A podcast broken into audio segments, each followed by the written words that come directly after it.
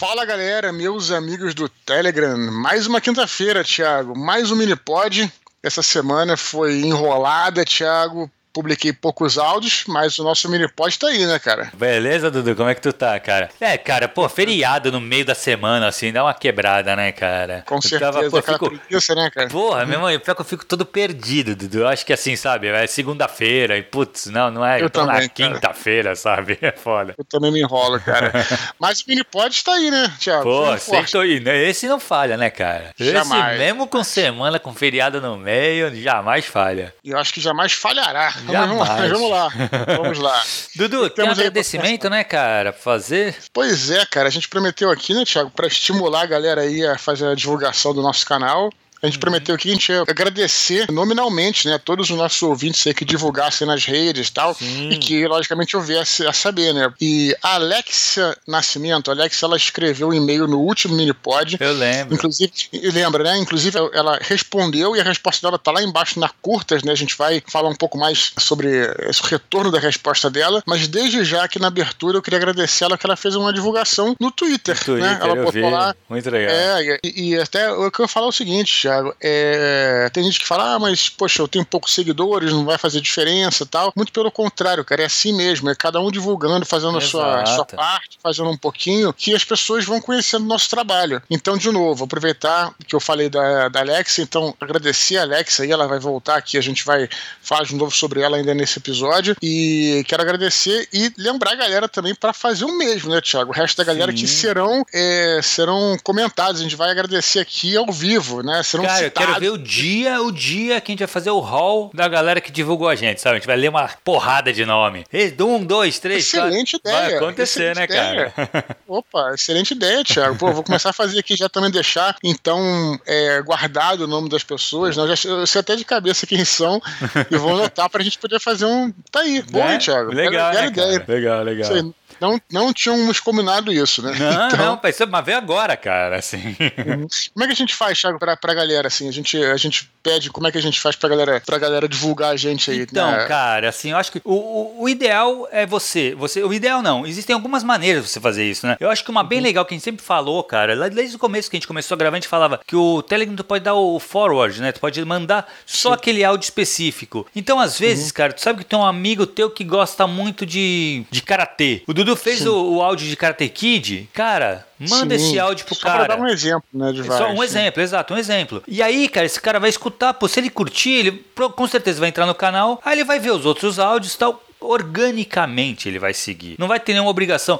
Eu acho assim, não, não tem que ser aquela coisa que parece, não, não vou divulgar o áudio que tá aqui, porque isso aqui pertence a essa confraria que tá aqui. Pelo contrário, gente, uhum. sabe? Divulga mesmo, porque assim, essas pessoas acabam entrando e se inscrevem no canal também, entendeu? Sim. Isso é uma maneira. Mas, cara, você pode fazer como a Alexia fez, sabe? Botar no, uhum. no, no nas tuas redes sociais, ó, putz, tem o, o, canal do Telegram do Dudu, segue lá, muito legal o trabalho e tal que isso acaba atraindo gente para cá também. Então, assim, divulguem, gente. Divulguem que, que o canal existe, porque é, fatalmente, se essa pessoa não gostar, beleza, ela vai escutar um áudio, ah, não é muito minha praia, não tem problema também. Mas, pô, se ela curtir, ela vai acabar seguindo e vai aumentando aquele número e a gente vai chegar nos 10 mil, cara. Que de tatu ou de telegram.me uhum. barra Eduardo Spor. Beleza? Boa, não tem erro, né? O que mais temos de, de, de, de recados cara, aí, cara? tu. Tu já falou com o Alberto Mussa, né, cara? Que a gente comentou? Falei, cara. Então, no mini pod passado, uhum. a gente leu um e-mail excelente aqui, José, José Maurício, né? Uhum. Que aliás é teu aluno, né, Thiago? Isso, isso. Eu fiquei pensando naquele e-mail, inclusive, dias lá, porque tem uma história muito interessante. É dos índios, né? Dos índios uhum. brasileiros, ele, Campo dos Goitacazes, aqui no estado do Rio. Ele fala lá que tá precisando escrever uma história a respeito e tal. A gente conversou bastante e... na aula, Dudu, sobre isso. É esse. Pô, legal. O que, que, que vocês convidaram? Então, a gente ficou, conver... ficou, conversando, porque ele realmente tá morando em Portugal, Zé, né? E Sim. ele falou, ah, pô, é difícil pra eu ir e tal. Mas a gente ficou trocando ideia sobre o, a, a, conversa que a gente teve. Porque foi, as aulas são na quinta-feira, né? Hoje de noite, por exemplo. E gente, ele tinha acabado de escutar, a galera toda tinha acabado de escutar na quinta-feira, vai, na parte, na parte da tarde. Então tá todo mundo fresco aqui na memória. Tanto é que acho que nem lembro se foi eu que puxei o papo ou alguém falou. E a gente ficou trocando ideia, assim.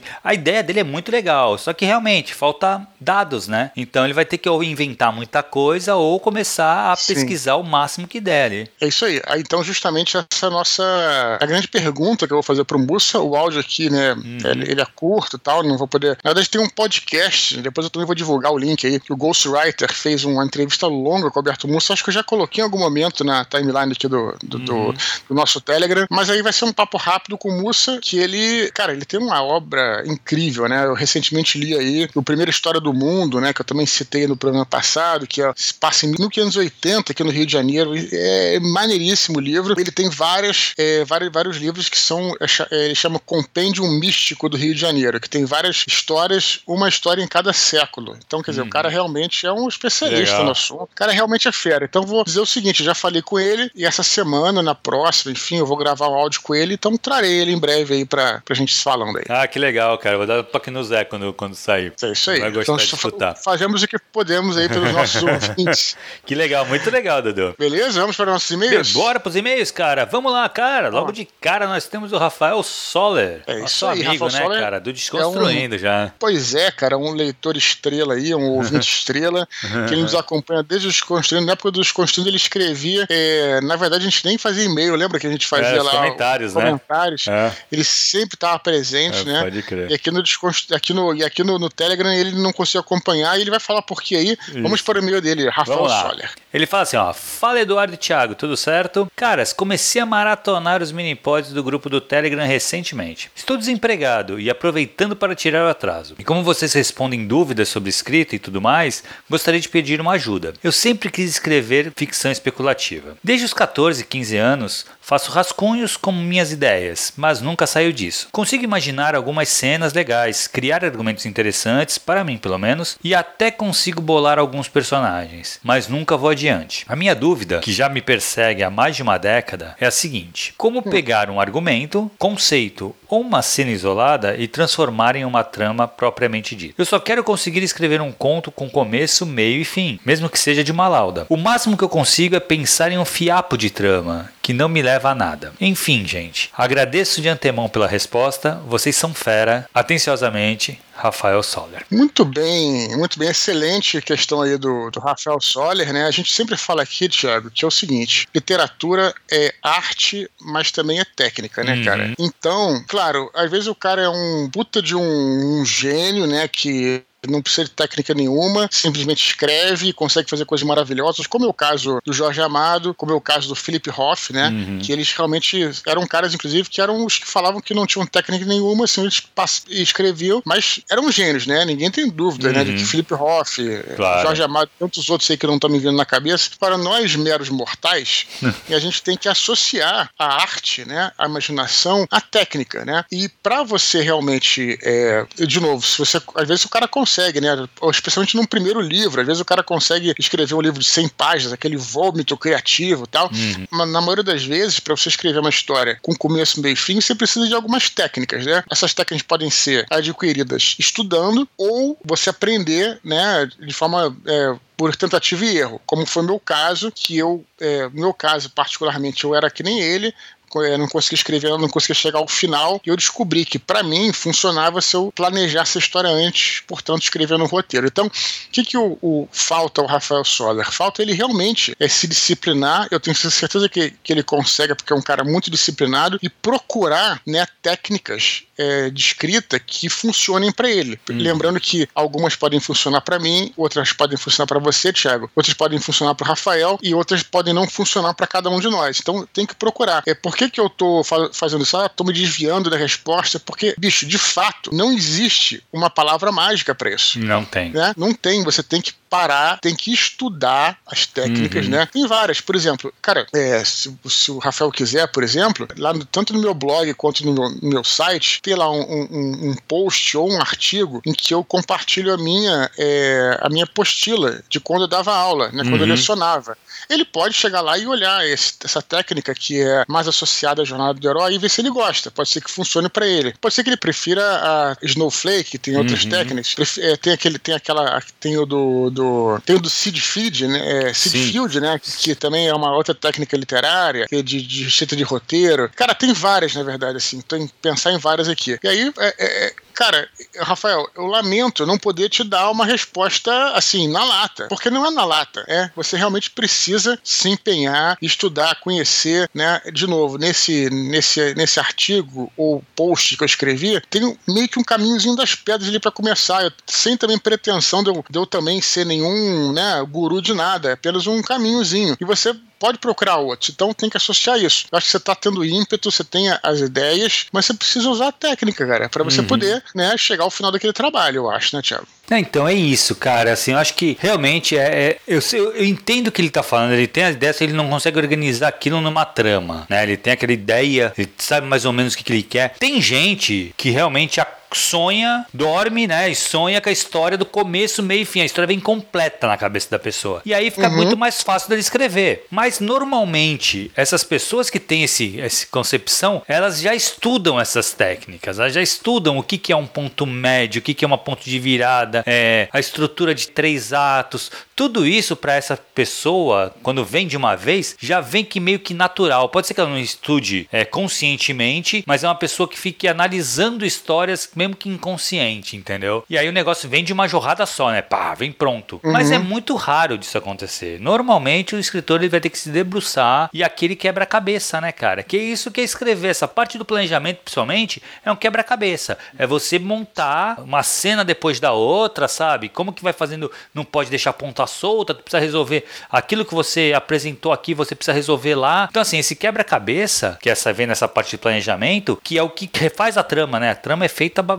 partir disso. Então, uhum. eu acho que realmente, o que o Dudu falou é muito legal, cara. Estuda, conheça as técnicas. Aí depois, quando você dominar as técnicas, conhecê-las, não precisa dominar de fazer, executar todas elas, mas conhecendo, uhum. tu vai ver o que vai mais se adaptar ao seu estilo. E aí uhum. pode ser que tu pegue uma coisa de uma, outra coisa do, da outra, sabe? Não precisa também ser exclusivo você Snowflake. Então, fazer todos os passos do Snowflake. Não, fala assim, putz, eu vou pegar o, o passo 3 do Snowflake que vai fazer sentido para mim. Claro, o exatamente. Save the Cat lá, que é de roteiro também. Vou, vou, usar aquilo ali que eu acho que tem a ver com, com o que eu quero fazer. E isto, em uma obra você pode usar uma técnica, em outra, outra, entendeu? Mas é importante você dominá-las para você Sim. saber como usar essas decisões, quais decisões tomar. Mas é uma é. coisa complicada. Eu acho que é isso, cara. É, Estuda, não, não corre atrás. É, de novo, não tem um caminho fácil, não né, tem, cara? Não Esse é tem um lance, né, cara? Então. Até porque não isso. dá, né, cara? A arte é arte, né, velho? Se tivesse um caminho fácil, seria muito exato. Uhum. E tem que ter essa coisa da arte também, né? Claro Sim. que assim, você vai procurar técnica. Tem a parte da arte, é. só que toda a arte tem técnica. Só que a parte claro. da arte é fazer essa montagem, é tu juntar e saber como aplicar essa técnica. É exatamente isso, né? Porque a, a, técnica é como se fosse uma ferramenta, né? Sim. A gente sempre fala isso aqui também. E ela não trabalha sozinha, né, cara? Hum, não, Só exato. que você também não tem como você construir, por exemplo, uma cadeira, se for um carpinteiro, sem as ferramentas, é né? Isso. Mas, mas também pode ter as ferramentas e construir uma cadeira toda torta também. Uhum. Então, essa, esse talento, de, de, de é, essa expertise, né? Esse conhecimento é o que seria a gente está chamando aqui, né, vagamente de arte, uhum. né, e a técnica seria, é, a gente chamando aqui, né, enfim, fazendo essa comparação, seria as ferramentas em si, né, que Exato. Estariam ali, você precisa ter as ferramentas para você poder, né, saber como trabalhar. Perfeito, é então, exatamente então, isso. Eu acho que a gente respondeu, cara, só que sim, realmente não tem uma resposta assim, ó, faz isso, isso e isso que tu vai criar a tua trama, que isso não uhum. tem, sabe? Tu vai sim. encontrar por aí muita gente falando que tem, mas, hum, cara, de fato mesmo, é muito individual isso também. Cada um vai trabalhar de um jeito, vai montar sua trama de um jeito. Uhum. Então, assim, é muito teu. Então, legal é tu conhecer o máximo possível para montar o teu, a tua maneira de criar história. É isso aí. Beleza? Muito bom. Próximo e-mail, Dudu. O e-mail do Guilherme Freires Alves. Ele fala assim: Antes de mais nada, mando minhas saudações e desejo saúde a todos. Gostaria de pedir ajuda, pois me sinto muito inseguro com relação a nomes e termos de difícil compreensão ou de linguagem estrangeira nas obras que escrevo. Estou trabalhando em uma história que se passa dentro de um universo universo de mitos nórdicos. E nesse cenário, nomes de personagens, lugares, itens, entre outras coisas, possuem grafias muito distantes da nossa língua. Procurei escolher nomes fáceis para poupar os meus leitores e também adapto muitos diálogos para uma linguagem mais coloquial. Afinal, é uma história de fantasia e não um documento histórico. Porém, às vezes acabo precisando escrever os nomes de certos personagens mitológicos tais como eles são. Desse modo, me pergunto se devo usar esses nomes, por mais que sejam complicados, e escrever em uma nota de rodapé explicando a pronúncia e se devo simplificar as palavras e preparar erratas sobre o motivo de ter feito essas escolhas. Desde já agradeço, Guilherme Freires Alves.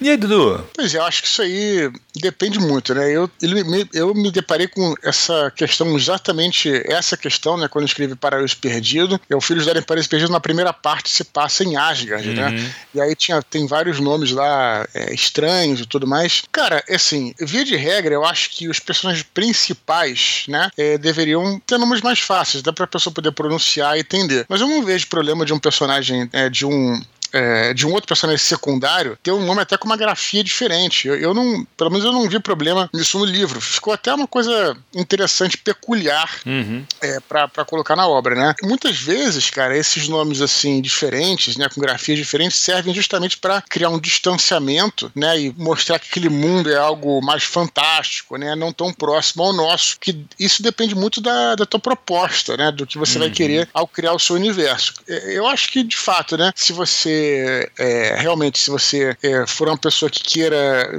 Os seus personagens principais, acho que deveriam ser o, o nome mais próximo ao, ao, ao, que é fácil. E aí os secundários eu não veria problema de botar o nome de um gigante uhum. de forma estranha e tal. Mas insisto, você depende muito do, do tom que você quer dar a coisa, né, cara? Então, Dudu, eu penso assim, vai depender muito da mídia também, sabia? Na minha, na minha concepção. Por quê? Uhum. Porque na leitura, você não precisa ler, que nem ele coloca como se pronuncia o nome. Tudo bem que as pessoas gostam de saber como se pronuncia. Um bom exemplo uhum. é o Cthulhu. O pessoal Sim. vive discutindo como é que se pronuncia Cthulhu. É indiferente. Você vai uhum. ver ele uhum. escrito, você sabe o que, que é, porque você faz aquele, é o signo né, e o significado. Você sabe que ele significa, aquele, aquelas letras juntas significam significa aquele monstrão. Então você não uhum. precisa saber como ele se pronuncia exatamente. Uhum. Você olhar para aquilo. Então, assim, quando a gente está falando de, de, da grafia nórdica, principalmente tem muito trema em cima de O, essas coisas, que pra uhum. gente é muito difícil. Eu não sei nem como se pronuncia um bagulho desse. Só que eu Sim. sei que eu reconheço aqueles nomes. Entendeu? Então, quando bota, bota o nome, você apresenta o personagem, ele tem uma grafia estranha, eu vou. Uhum. Quando eu olhar para aquela grafia, eu vou lembrar das características desse personagem, então não é um problema. Agora, para um audiolivro, pode ser um problema. Ah, sim, aí sim. É. Entendeu? É. Mas pro. Agora, pra leitura, cara, é aquele é. negócio. É. Você vai bater o olho ali, você sabe que é aquele personagem. E você Sim. vai recorrer às memórias que você apresentou as características dele e tal. É isso Sim. que vai fazer o personagem, né? Claro. Então, e você sabe que é que nem o Prince, né? Lembra que o Prince, uma época. Sim, ele usava ele um, símbolo. um símbolo. É isso. tu olhava para aquele símbolo, tu sabia que era o Prince. Exatamente. É, é né? é isso, é. é exatamente Perfeito. isso. Então, assim, acho que não tem muito que se preocupar com isso, esse tipo de coisa. Eu acho que, assim, sinceramente, é uma coisa pessoal tá? Eu não gosto de nota de rodapé. Eu, eu também não. Ele te tira da história, sabe? Ele te tira da, eu, da narrativa. É, você falou bem. Você pegou num ponto que eu até tinha pensado em falar e me esqueci e você levantou aí, Tiago. Concordo uhum. plenamente. É, tinha um livro que eu, que eu li uma vez, o Cavalo de Troia, famoso aí, né? Uhum. Que ele era cheio de notas de rodapé e depois até fizeram uma, fizeram uma edição sem essas notas de rodapé porque eu acho, eu acho que isso era o que você ia falar. Eu acho que ele para, ele, ele o fluxo da leitura ele é, é interrompido. É isso. Né? Porque você vai ver lá e tal, né? Pelo menos quando tem uma essas notas, no caso, é, lá no final, uhum. é, é, menos ruim, né? Sim. Porque você tira, acabou de ler o capítulo, beleza, vai lá e confere, uhum. né? Do que parar, você quando tá no rodapé, você acaba sempre, né? Tu vai olhar, tu vai, não tem como, exato. Eu também não gosto, não. Eu não gosto, cara. Então, assim, eu, eu prefiro evitar. Eu prefiro que evitem a nota de rodapé. Mas se você achar que, putz, não, tem que saber como é que pronuncia tal. Tu faz isso aí, é um apêndice, uhum. ou até antes no livro, né? O Sim. Tolkien fazia muitas coisas antes do livro. E tinha também uhum. depois, né? O Tolkien se explicava muito também. O que não é um problema. É. Mas não envolva a narrativa, sabe? Deixa a narrativa Exatamente. fluir. Deixa uhum. a pessoa ler o seu livro, cara. Se ela tiver, depois ela vai ver como é que pronuncia. Ou se ela quiser, ela corre atrás. Mas assim, não, não, não, não faz. Não cria mecanismos para ela parar do fluxo da leitura, sabe? Isso acaba atrapalhando Isso. demais a leitura, na minha opinião. Né? Eu só ia comentar que a nota rodapé, agora eu pensei numa coisa, eu me lembrei. Só tem uma situação que eu acho que, que é legal, que funciona. quando é nota do tradutor. Porque tem termos, né, que, uhum. que é, como é que eu vou dizer assim? Tem termos que. Não tem tradução. É, não, é, é, é, por exemplo, um trocadilho, né? Assim, ah, isso, é, sim, isso, é, muito sim, comum, sim, é. né? Por exemplo, é muito comum. Você não tem como. Né? E aí você, no tradutor, ele coloca lá, explica o trocadilho, o que, que é aquela piada, que uhum. não funciona, né? É porque aí que tá. No, quando você tá falando de um audiovisual, você até pode mudar a fala, sabe? Pra, mas na leitura, na, na literatura é muito difícil você mudar. E aí você realmente nota de tradutor, né? No, no rodapé, é interessante, mas Ajudaria, eu acho que o único é. caso é porque notas muito longas, explicando cientificamente o é, negócio e tal, eu acho realmente que dá uma travada mesmo. É, não, tira, te tira da narrativa, que é um negócio que eu não gosto muito mesmo. Mas é. beleza, cara, eu acho que é isso, sabe? Assim, foi o que eu falei, assim, eu acho que não tem que se preocupar muito com isso, não. Sei que seja uma coisa que fique muito, que te preocupe demais, que você acha que pode prejudicar a leitura da tua obra. Aí o ideal é você pensar onde simplificar ao máximo esses nomes possível. De seres mitológicos, uhum. eu acho que não tem muito o que tu fazer fazer, sabe? Tu vai ter que colocar o nome como eles são, tu pode fazer um apêndice ou até antes colocar lá uma, um glossário de como se pronuncia ou explicando o que, que é aquele ser tal, pra pessoa quando bater o olho no nome já saber o que, tá, o que, que se espera. É. Porque aí são seres é, mitológicos, uma coisa que sai do teu controle, né? É, o Cornell ele fez uma famosa nota, mas ele colocou na nota histórica lá no final, né? Eu achei isso no excelente. Final, muito, exato. É, até porque são, eram, no caso, estou falando das crônicas arturianas, né? São, uhum. Acho que é Crônicas de Arthur, que são três livros. Então, assim, é, no final do primeiro ele já coloca as notas lá sobre os personagens principais e sabe como é que pronuncia. O engraçado que eu lembrei agora aqui que, quando eu estive na Alemanha, eles têm no alfabeto deles uma letra gótica que eu esqueci o nome, mas parece um B, um B de bola. Só que na realidade o som é de dois S. Engraçado, né? Então, é, por exemplo, Strasbourg, né? Ele tem ah, um, é, tipo assim, tem esse Bzinho aí que na realidade não é um B, né? Mas parece uma letra gótica. Então é interessante colocar isso, mas de repente numa nota, nota numa final, nota né? final, exato, exato. Beleza, então, Dudu. Vamos pro próximo e-mail, cara. Nosso último e-mail de hoje, né? Depois só as curtinhas. João Otávio Oliveira Coni, é do, do Coni lá, de Petrópolis, Rio de Janeiro. Já escreveu pra gente antes, já, acho que ele já. participou de um voice chat, uma coisa isso, assim, né? Isso, isso. Muito bom. Ele fala assim: fala do Expor. Estava ouvindo finalmente os áudios do grupo do Telegram dessas últimas semanas e me deparei com você falando do Deus Ex Machina. Um pequeno comentário que posso fazer e que poderia engrandecer a discussão é comentar sobre a saga Harry Potter. Por ser um universo com sistema de magia soft, situacional, sem regras fundamentadas em rocha, a autora precisou tomar muito cuidado para não ter deuses ex máquinas, e faz isso magistralmente. É uma aula de como evitá-los. Tudo que ela coloca de situacional é antes introduzido, sejam personagens, conceitos ou feitiços. Vale a pena ler pelo estudo de caso, além de ser uma obra belíssima. É interessante como esses artifícios só ficam claros em uma segunda leitura, quando percebemos todos esses preciosismos de um bom autor. Um caso clássico é no quarto livro, em que há uma jornalista fofoqueira, Rita Skeeter, que, depois de descobrirmos ser capaz de virar besouro, o que permite que ela ouça conversas dos protagonistas às escondidas. Em toda a cena em que ela estava, a autora dava um jeito sutil de introduzir um besouro estranho. E então a informação no final é fechada sem falhas de roteiro ou mesmo um deus ex machina. Muito obrigado pelo grupo, pelas dicas, está me inspirando bastante. Abraços. Poxa, como é que a gente tem leitores aí que vieram, na verdade ouvintes no caso aqui, né, que vieram do Harry Potter, né? É, cara. É, como eu falo, eu li o primeiro livro do Harry Potter, já falei isso, isso aqui, o segundo eu não gostei muito, mas de forma alguma eu acho ruim, muito pelo contrário, mas eu quero dizer, cara, que para mim a maior qualidade, eu acho assim impressionante, cara, da J.K. Rowling é o fato dela escrever né? Na verdade, o primeiro tudo bem, mas os livros para frente, imagina a pressão que ela tinha para escrever uhum. e publicar um livro. Uhum. E ela não, assim, tudo bem, eu não, eu não, não li, é, só li o primeiro e o segundo pela metade. Mas pelo que se fala, cara, ela não fez, essa, ela fez, ela não fez nada de errado, assim, ela fez tudo é, muito bom, né? É. Redondinho, né? Eu não sei se é excelente, se a gente gosta mais, se a gente gosta menos, mas ela não fez nenhuma cagada ali, né? Muito não, pelo contrário. É ela chegou até o cada livro chega até o final com uma coerência, com um uhum. enredo bem desenvolvido, né, pelo que me falam, tal. Você pode gostar ou não, mas assim, o fato é que ela conseguiu e, e para mim eu acho que isso é uma coisa assim, lidar com a pressão, né, é uma coisa difícil demais. Não, então, né? ela tinha uma pressão, assim, nos últimos livros era uma pressão foda, tinha fã pra cacete já, né, cara? E é muito difícil quando tu tem muito fã assim, tu conseguir agradar, né, cara? Porque claro, fã é, é, fã normalmente, cara, ele é mais exigente do que um público médio, porque ele é. conhece muito do cenário, ele leu várias vezes o seu livro. Então assim, então não pode ter uma falha. Então é muito difícil de você conseguir satisfazer esses, esses essas expectativas, né, cara, de fã. É sempre mais difícil. Sim. É, e ela faz muito bem mesmo. Não, em, em, dois pontos, né? Tanto na, na parte do roteiro, do enredo, hum. quanto na parte da escrita. Eu não vejo Sim. gente falando que ela escreve mal, né? Não, é, assim, eu também, pelo que eu li do primeiro livro, não acho mal escrito. Então, assim, e, e também, é, é, é, às vezes, as pessoas negligenciam essa parte, né? Que para mim ela é muito importante da, é, da questão da literatura, né, cara? Sim. Porque a gente tem que falar sobre isso aqui, porque é justamente acho que separa né, o criador de conteúdo ou contador de história do escritor em si. Né? Uhum. Aí você tem duas partes. Primeiro, ter uma boa ideia, elaborar um enredo, e você pode transportar isso para várias mídias. Pode Exato. ser um roteiro, pode ser, enfim, um quadrinho, pode ser um filme, enfim, uhum. roteiro no caso e tal. Agora, para literatura, você tem um outro trabalho, que é o trabalho de prosa, de escrita. Exato. Que eu, eu, eu insisto, porque para mim, pessoalmente, é o mais difícil. Eu é, não vou dizer que tiro de letra, mas consigo fazer legal, assim, sem problema, os enredos, mas na parte, assim, de escrever, braçal, é, aí que tá, ela, ela é muito difícil e, e as pessoas, às vezes, né, por estarem ali, né,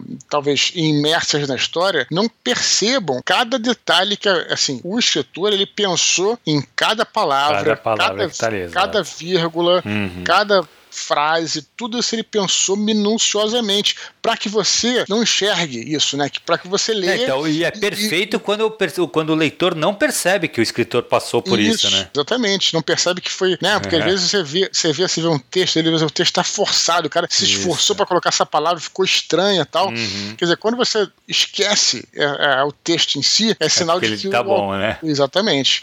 então acho que é, agora você imagina ela fazer tudo isso, né? Criar um, um bom enredo, escrever escrever o texto em si, e ainda por cima com aquela pressão toda é. nos últimos livros, cara, para mim é engraçado porque como é, todo esse lado eu já escrevi séries e tal, e, e, eu fico é, pensando, né, como é que deve ter sido a cabeça dela, como é que era a pressão que ela tinha. Então, para mim, essa aí é a grande, é a grande, vamos dizer assim, para mim, pessoalmente, pessoalmente, é a grande qualidade da JK Rowling. Eu uhum. só queria falar mais uma coisa aqui e dizer que a gente fez aqui um, um áudio aqui, falamos um pouquinho no, também no Minipod sobre a questão da literatura policial e, e é, como, é que, como é que essas técnicas, né, ou esse tipo de escrita da literatura policial é usado em várias, é, vários gêneros, né?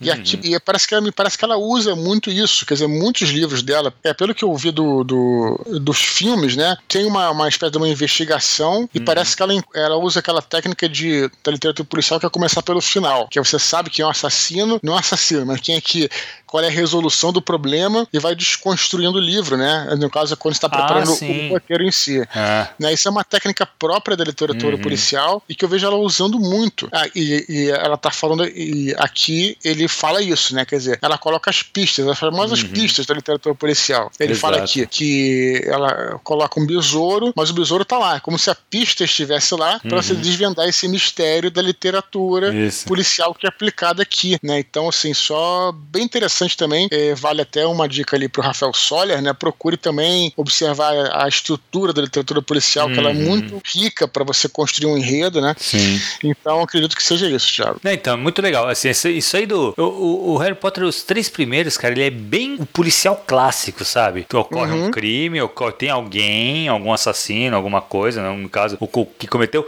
e passa-se o livro inteiro se investigando para saber quem é. E aí tu tem vários suspeitos e depois tu acaba sendo surpreendido no final. Então, então assim, ela, ela, usa essa característica pra tu ver como essa construção ela é muito rica, né, cara? E ela uhum. usa isso num negócio de fantasia, né? E funciona Sim. super bem. Aí depois acaba abrindo um pouco mais, mas ela ainda mantém, foi o que tu falou, ela mantém algumas técnicas, ela mantém todos os livros, uhum. sabe? Isso é uma coisa que eu acho muito foda. O, o esquema do, do, Deus Ex Machina é exatamente isso é, uhum. que, o, que o João Otávio falou, e eu concordo com ele. O autor, sabendo o que como vai ser o seu final, você tem como preparar isso e evitar o Deus Ex Machina, a não ser que seja intencional, tá? Muitas Sim. vezes a galera, pô, se bate muito no Deus Ex Machina, mas nem sempre o Deus Ex Machina, Ex Machina é um problema. Às Uhum. vezes pode ser intencional. O cara fala, eu vou colocar e ele escolhe como uma, uma ferramenta narrativa colocar um Deus Ex Machina. Por quê? Uhum. Na verdade, muitas vezes acho que vai funcionar o Deus Ex Machina quando? Quando o final não é tão importante. Não é o que importa pra história. Sim. O desenrolar Sim, sim. da história era o mais importante. É. Entendeu? Então, assim. É, eu acho que. eu- é, exatamente, eu acho que a gente já falou sobre isso aqui, né? Eu acho que na literatura, dependendo da, da proposta que você tem, a prosa e, a, e, e o desenvolvimento sustentam muito mais do que um filme, né? Uhum. É, tem filmes que tem mais essa proposta de, de fato, não ter um final, tal, filmes mais experimentais, né? Da, no Velho Vague, por exemplo, era muito Sim. assim, né? Uma escola de, enfim, de cinema, tudo. Mas é, então o filme salta mais aos olhos, especialmente quando é um filme assim mais é blockbuster, mais pro público em geral, tal. Aí, pô, você vê um Deus Ex Machina, você, né, tende a achar meio, meio complicado. Exato. Uma literatura, né? Você às vezes se apega à própria desenvolvimento e à prosa, né? De, de você, cara, tem vários livros, Thiago, por exemplo, é, vários livros que eu não lembro do final, como é que foi a resolução. Uhum. E, Muitos. e, e tu tem uma recordação boa do livro. Exatamente, É. claro, vários, vários, vários, vários. Né? Uhum. Então é possível, sim, acredito, Sim, sabe? é, que- com certeza. É, eu Sim. acho que é isso, cara. Eu acho que não seja uma coisa que a gente tem que se preocupar tanto assim. Claro, não pode ser uma coisa que pra. O Deus Ex Machina não, vim- não pode vir resolver o problema. Quando o autor não sabe como resolver, aí ele coloca pra resolver para terminar o livro. Aí ele se torna um problema. Agora, se ele é pensado, se ele, ele tá ali, o autor sabe o que ele tá fazendo, pode ser que ele não seja o problema. Porque até porque o foco não era esse final, entendeu? Mas aí cada situação, cada, cada livro é um livro, cada narrativa é uma narrativa. Então. Mas com certeza, assim, resumindo o e-mail dele, que ele fala muito da Rowling, é isso, é a preparação, né? Eu acho que mais importante ainda do que o Deus Ex Machina é ele demonstrar como o autor tem que se preocupar com os detalhes. Se você vai fazer alguma coisa, você precisa justificar isso durante o texto, senão fica É, eu- estranho. Eu acho que no caso da, da J.K. Rowling e outras histórias que se propõem a ser, por exemplo, um enredo que ele te prepara para um, uma revelação no final, aí sim eu acho complicado ter um Deus Ex Machina, Uhum. né? Sim. Imagina você colocar um Deus Ex Machina numa história policial clássica, né? Exato. Em que você tem que descobrir o assassino e você, pô, aí realmente fica. é, aí é, é- é- é fatal, eu acho, sabe? Eu acho que não é, não é bacana, não. Né? Agora, realmente, isso é aquela coisa, né? Tem várias, vários livros aí que você não, não tem necessariamente que se depender do final, como você falou. E eu acho que. Exato. Né? Mas eu, é isso. eu acho que é isso. Beleza, então, Dudu, vamos para as curtinhas, cara? Vamos Temos lá, três claro. curtinhas hoje. Rafael Campos, autor do livro de poemas Da Beleza para a Desordem, que será lançado pelas edições Hipótese, sugere que falemos sobre grandes obras da poesia em geral e, se possível, indicações de autores. Ele diz que Charles Bukowski, Fernando Pessoa, Carlos Drummond de Andrade e William Shakespeare foram alguns dos artistas que o inspiraram. Pois é, olha só, a gente, a gente fez um. Eu não entendo muito de poesia, não é uma área que eu, que eu domino, né? O Thiago acho que conhece um pouco mais por causa da Ilíada e tal. Só que eu tenho é, interesse em conhecer mais. A gente fez um excelente Desconstruindo, É, já Que fala do Desconstruindo, foi muito né, legal, cara. que foi sobre poesia, né? Uhum. Chamamos aí três poetas ultra contemporâneos, bem da nossa, da, da nossa geração aí, que Uhum. foi a Bruna Beber, né? Uhum. a Alice Santana e o, e o Ramon. Re- e Ramon Melo, né, que a gente fez um, um foi excelente, desconstruídos, inclusive, eram, eram sobre escrita, né? Uhum. Falamos sobre as obras deles, os processos deles, acho que foi, foi muito legal, adorei, assim. É uma- um campo que eu desconheço um pouco, gosto, já li alguma coisa de Haikai, aquela, aquela Uhum. poesia curtinha, né? Que eu acho muito legal, também tem haikais feitos no Brasil, que são. Eu digo feitos no Brasil porque, em tese, o haikai só pode ser feito é, por japoneses. É, Mas exatamente. aí Kanji tem- ainda, né? Isso, aí tem, né, umas outras. Então, muito legal, assim. Agora, Cara, eu então, gosto muito de poesia, Dudu. Só que assim, eu conheço muito pouco, cara. Eu gostaria de conhecer muito mais, sabe? Mas Aham. assim, eu acho. Eu, assim, eu- a poesia, é, eu conheço bastante a parte do- do- dos poemas épicos, né? Que aí é um, que é um objeto de estudo, que eu estudo bastante, que eu leio muito sobre. Então, Uhum. e eu tendo a ler mais ainda, né, cara? Que agora eu tô lendo Eneida, é, Aham. que também é demais. Mas assim, a poesia que ele colocou aqui,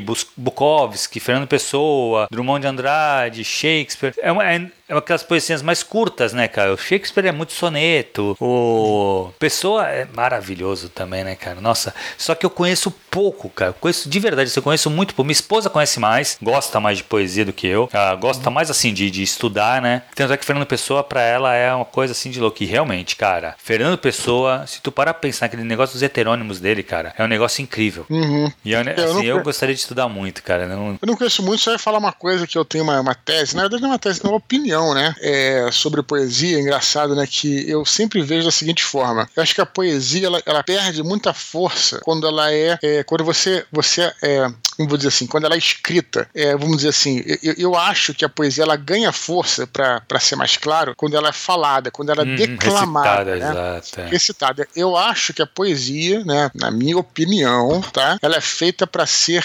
declamada, uhum. para ser recitada. Já a prosa, é engraçado, já a prosa ela é para ser lida. Insisto, galera, a minha opinião, isso não é uma uhum. nada, não, apenas uma opinião.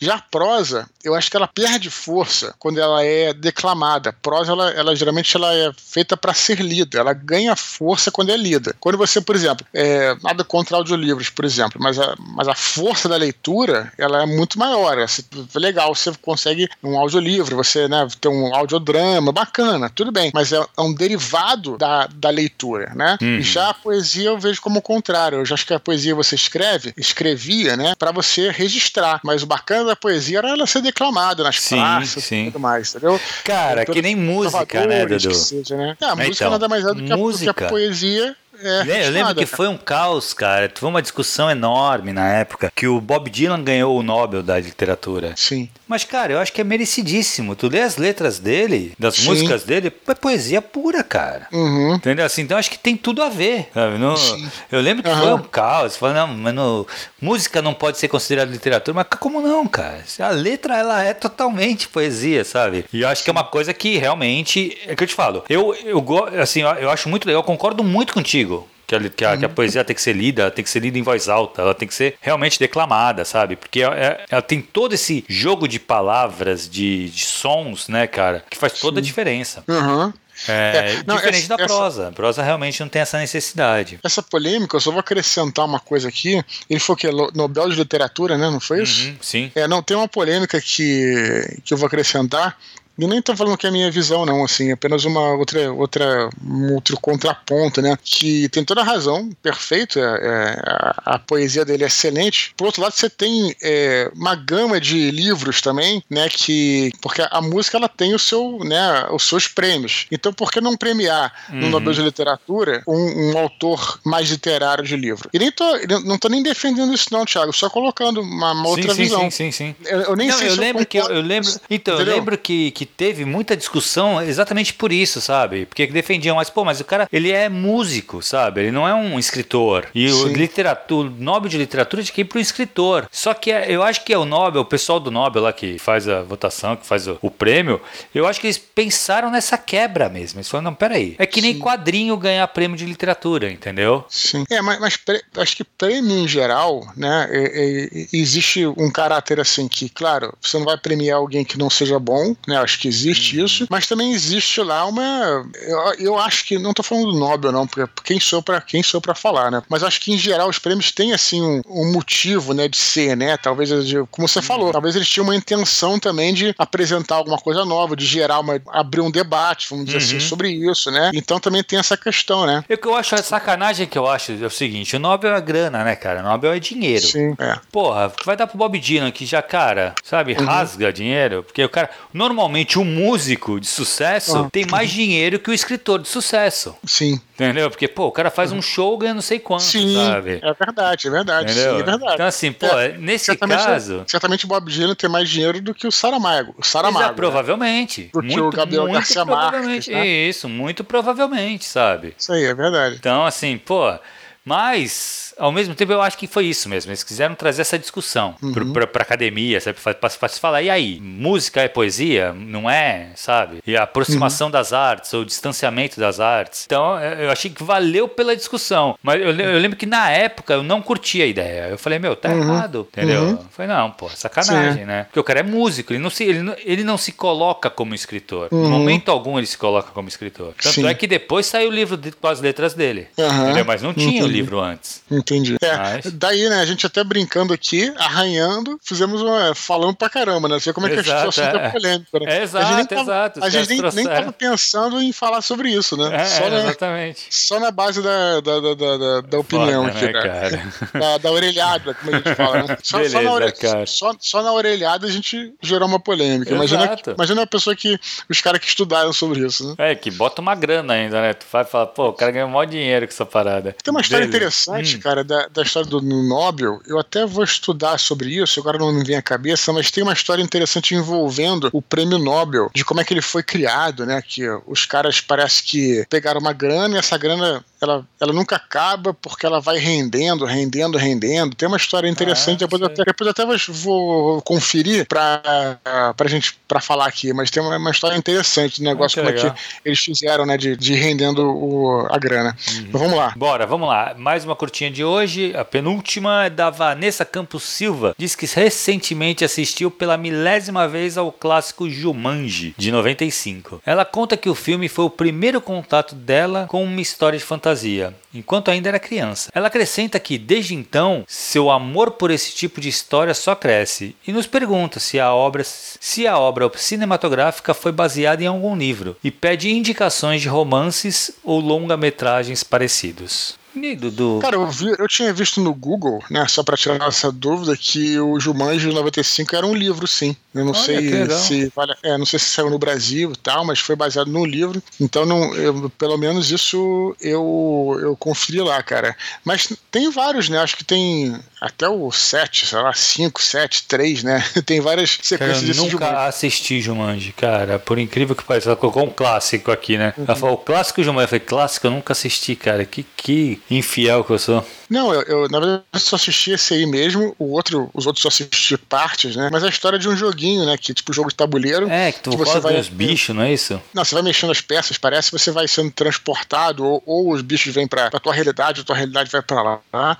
Cara, eu acho que é, é, a, ela pediu indicações aí, mas uma coisa que me lembra muito Jumanji, na verdade o contrário, porque eu acho que veio antes, é o próprio Crônica de Narnia, né? Que ah, são é, crianças, né, que vão para outro universo, atravessam lá o, o guarda-roupa e vão para outro universo. O que é interessante entre os dois aí é que é uma coisa também. É, a Caverna do Dragão tinha isso, né? Que eram os garotos que entravam na montanha russa e iam uhum. pra outra uhum. dimensão e tal. Toda criança gosta pra caramba disso, né, cara? Eu, quando era criança, eu sonhava que eu abria meu armário e tinha uma, um buraco ali, eu encontrava umas criaturas ali e tal. Então a criança tem essa coisa, né? De, de, realmente de, de tentar encontrar, expandir o universo dela dentro da. até um universo particular e tal, né? Então interessante. Eu acho que posso recomendar aí o Narnia, né? Mas enfim. É, cara, tu falou do Narnia, tu tava falando agora de, de outro universo, tá? Me lembrou história sem fim. Boa, porra, excelente, bem lembrado, Thiago. Né, muito né, bem cara, lembrado. O livro é muito legal, cara. Vale muito a pena ler. Se você não leu, Michael Wendy, se eu não me engano o nome do cara, é muito Sim. bom, cara. Muito bom. O livro ele é escrito em verde e em vermelho. Muito um se passa no universo e outro se passa no. no em verde é um, é um universo, o nosso universo, e vermelho é o universo da fantasia. E eles vão começando a se juntar no, mais pra frente do livro.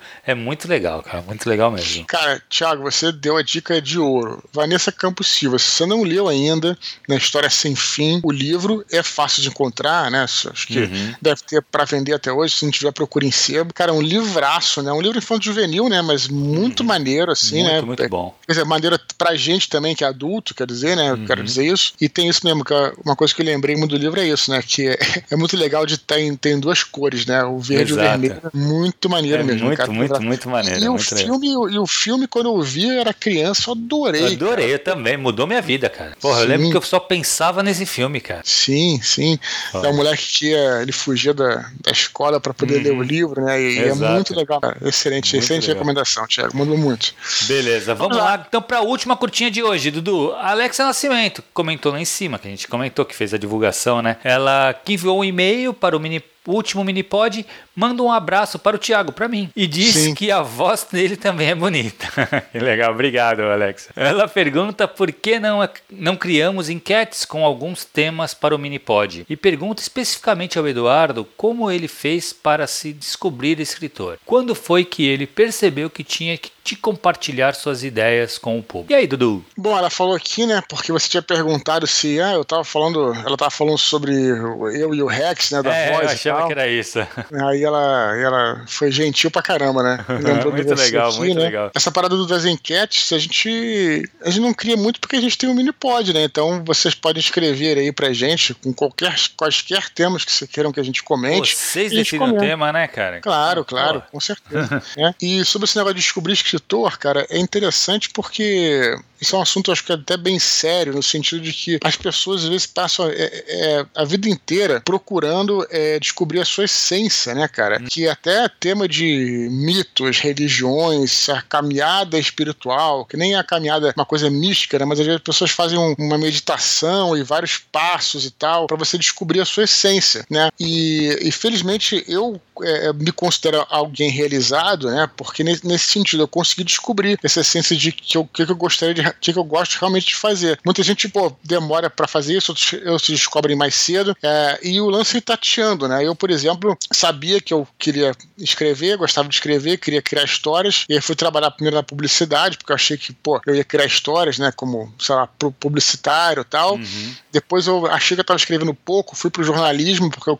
gostava de escrever e gostava de criar histórias. Enfim, e gostava de história com H maiúsculo, né? Então, assim, é, e aí fui tateando até que eu encontrei, né? É, às vezes a gente pensa o que, que você realmente gosta de fazer, assim, né? Então é, é, é, é uma, é uma busca difícil de você encontrar uhum. essa tua essência, até porque muitas vezes as pessoas não têm nem tempo de fazer essa caminhada, porque estão envolvidas com profissões que precisam né, é, ter para ganhar dinheiro e tal, uhum. então você não tem nem como, como entrar nessa caminhada. Mas é, eu acho importante a gente reservar aí, sei lá, 10% do seu tempo, 5% do seu tempo no fim de semana. Não é nada de escrita agora é que eu tô falando, não, mas para tentar desenvolver, desenvolver uma atividade, né, nisso como um hobby e tal, para você descobrir ali o que, que você curte, depende daquele hobby vira alguma coisa profissional mais pra frente. Uhum. Não tô falando nem de escrita. O cara que, sei lá, gosta de montar quebra-cabeças, o cara curte, enfim, né, é, ferramentas, sei lá, qualquer coisa assim, e, ou tocar o violão, isso, é, seja, né? É, é, bom quando você consegue juntar as duas coisas, que aí você acaba virando uma pessoa realizada, né? Mas não é uma, uma, uma coisa fácil, não, cara. É uma, é uma questão para muita gente aí que, né, que busca essa, essa uhum. essência. Sim, sim. É isso, Dudu. Muito legal, Muito cara. Bom. É, precisa lembrar o pessoal, cara, de continuar escrevendo para eduardoespor.gmail.com. Como a gente falou aqui, todos os e-mails são lidos. Então, os temas, tudo que vocês quiserem, falar dúvidas, quer comentar alguma coisa que a gente comentou aqui, ou algum áudio do Dudu durante a semana, que ele já fez, você quer comentar aqui, manda um e-mail, todos os e-mails serão lidos. A gente pede um pouco de paciência, porque como tem muitos e-mails, sempre tem uma filinha aí que a gente tenta respeitar o máximo que dá também, né, Dudu? É isso aí. Rafael Soller, por exemplo já estava na fila há um tempão aí, eu até falei com ele no Twitter, eu fiquei até com vergonha, né? Porque parece que a gente esqueceu o, o medo dele, a gente nunca esquece, né? Uhum. Que nem Papai Noel, né, cara? Não esquece de ninguém. Né, Exato, né, não esquece, cara, não esquece. Vai, uma hora, uma hora vai. Mas é isso, a gente, como a gente tem essa. A gente colocou, né, cara, que a gente vai ler todos os e-mails, acaba criando uma fila aí e a gente tenta fazer da melhor maneira possível aqui para atender a todos, né, cara? Que o, o legal é isso. Você vai mandar um e-mail, pode ser que demore, mas com certeza a gente vai ler, tá? Muito bom.